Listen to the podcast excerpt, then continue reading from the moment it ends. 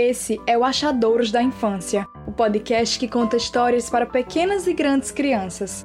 Esse projeto foi idealizado por mim, Beatriz Almeida. Se puder, segue a gente lá no Instagram, @achadoorospod, para saber mais sobre as histórias, ter indicações de livros e, claro, interagir com a gente.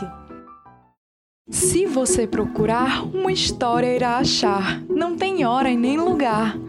E assim a nossa vai começar agora! Mil e Uma Estrelas, escrito e ilustrado por Marilda Castanha. Todas as noites ela contava estrelas, depois sonhava histórias. Mas uma noite, quando foi contar as estrelas, não encontrou nenhuma.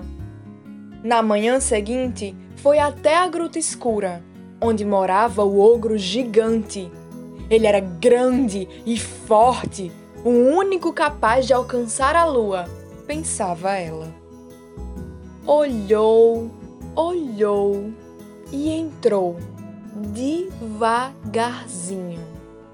Tudo estava totalmente iluminado.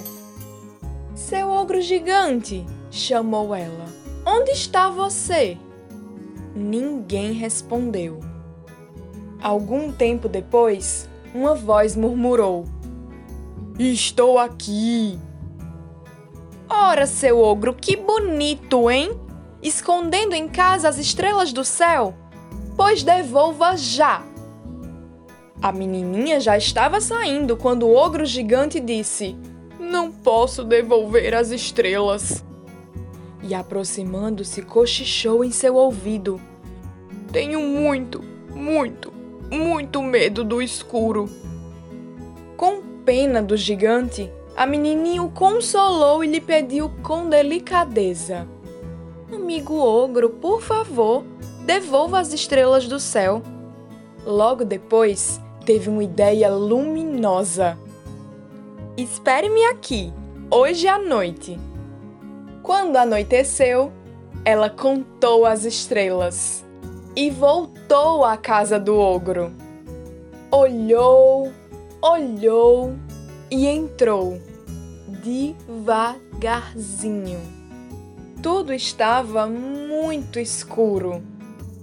Mesmo assim, na escuridão da gruta, a menininha contou mil e uma histórias.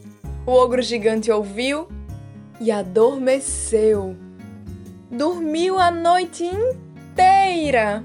Também sonhou com mil e uma estrelas.